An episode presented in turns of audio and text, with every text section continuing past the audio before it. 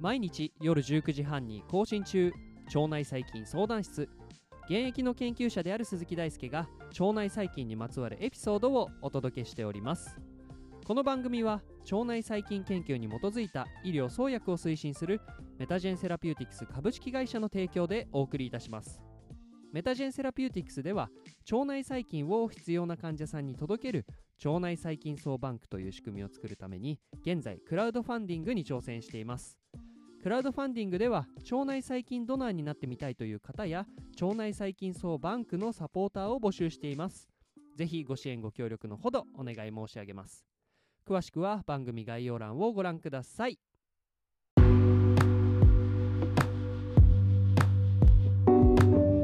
ということで皆さんこんばんは。本日はエピソード290ということで、えー今回も引き続き人と腸内細菌にまつわる数のお話をしていきますもうエピソード290ということであと10回で、えーエピソード300に到達しますねなかなか、えー腸内細菌相談室毎日続けて、えーちょっとずつですが、えー腸内細菌や、え腸内環境についての知見がですね、まあ、音声データとしてこの世の中に増えてきているんじゃないかなと思います。え皆さん気になることがあればですね、え腸内細菌相談室でそのトピックについてお話しすると思うのでぜひえーリクエストとお待ちしております。えー今回はですね、えー腸内細菌層の持つ遺伝子の数についてお話をしていきたいと思っております。で、まあ、前回は、えー腸内細菌の種類についてですね、えーお話をしたんですけれど、えーこのお話の補足から今回のエピソードを始めることにします。えー前回お話しした通り、えー私たち人の腸内環境に生息している腸内細菌層っていうのはその個人に応じてかなり異なります。まあ、これは生まれ落ちてから、えー腸内細菌層が形成されてまた生活習慣に、えよってですね動的に変化していくそれが腸内細菌層なんですけれど、まあ、この腸内細菌層は個人間で変動するということから腸内細菌の数を、まあ、具体的にですね、えーこれぐらいの値って表現するのってちょっと難しかったりします。というのも、えーその個人間注目する個人によっても異なりますしまたサンプリング対象、まあ、例えば同じ人であっても口の中のサンプリングなのかあるいは、えー腸内環境、まあ、糞便のサンプルなのか皮膚のサンプルなのかによって、えーその種類も、え数も大きく変わってくるので、えこういったその注目する、え対象集団、えコホートとあとはサンプル対象によってですねばらつきが結構あるということを、え認識する必要があります。えそういった中で、まあ、大体ですね1人当たりですね、えー100から数百の腸内細菌層が、え生息しているというお話を前回はしてきました。でまあこの腸内細菌層あるいは腸内細菌の種類をですね評価するにあたって、まあ、限界があるというお話をここでは補足したいんですけれどそれは2点ありましてまず1点目が検出限界です。えー現在行われている腸内細菌層の,、まあその腸内細菌に由来する DNA の塩基配列の決定方法の多くはメタゲノムシーケンシングといって、えーサンプル中から直接 DNA を抽出してきて、まあ、それについて読んで腸内細菌層を明らかにするという手法が取られています。である細菌が細菌層全体に占める割合えつまり相対存在量と言ったりしますがこれが少ない場合には当然ですねそこから得られてくる、えーシーケンスのリードですねメタゲノムリードも少なくなってきます。でまあこの、えー得られたリードからですねえーちょっとクオリティの低いものを取り除いたりあるいは短いものを取り除いたりするクオリティコントロールなどをすることを考えると、えーそのどうしてもですね、え相対存在量が少ない、えつまり腸内細菌層の中であまり存在していない細菌については検出限界というものが出てきたりします。まあ、もちろんですね、えその1本のリードでもあれば、えその腸内細菌がいるというふうに考えれば、え基本的には、えどんな細菌でも検出はできるんですけれど、えその1本だけだと、まあ、そのなんだろうあの信頼性とか、まあ、そういうところの観点からちょっと乏しかったりするということもあって基本的には十分なリード数があることによって腸内細菌が存在することを評価します。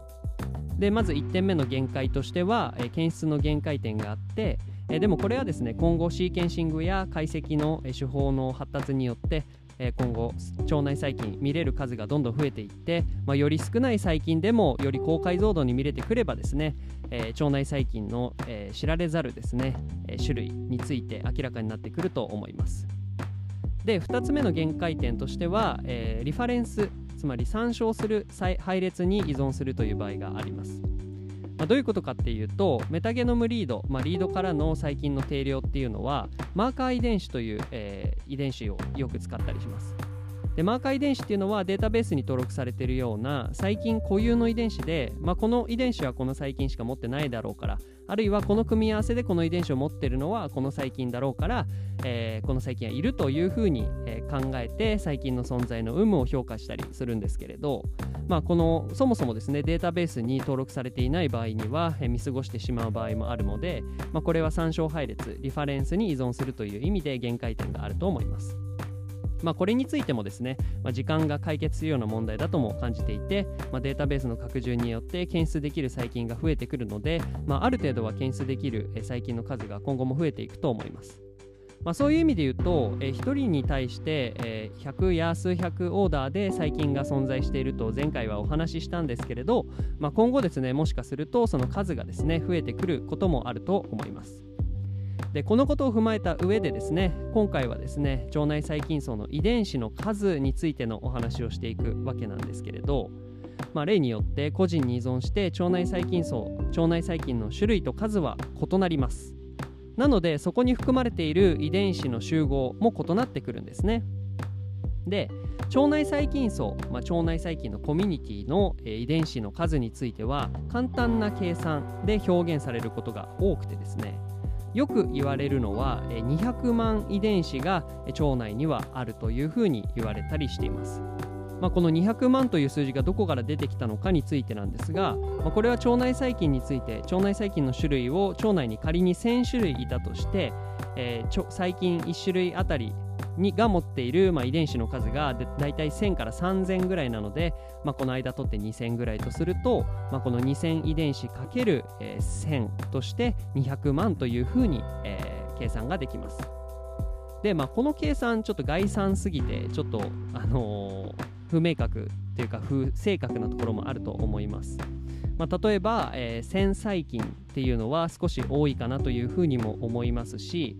仮にですね、え複数の細菌がいたとしてもそのパラログであったりオルソログであったりとか、まあ、その同一の遺伝子あるいは遺伝子機能とみなすことができるものを持っている細菌っていうのも結構いたりするのでそう考えると、まあ、この200万遺伝子よりは少ない値になるのかなというふうに思います。仮にですね1人当たりに細菌が300種類いて、まあ、重複は考えないとすると、まあ、60万遺伝子ぐらいが腸内には存在していることになります。で一昨日の放送前々回の放送を思い出してもらいたいんですが人のですね、えー、遺伝子、えー、特定の遺伝子に着目すると大体2万遺伝子ぐらいがあるので、まあ、これで計算したとしても人の遺伝子の大体30倍の情報量を腸内細菌が保有しているということになります。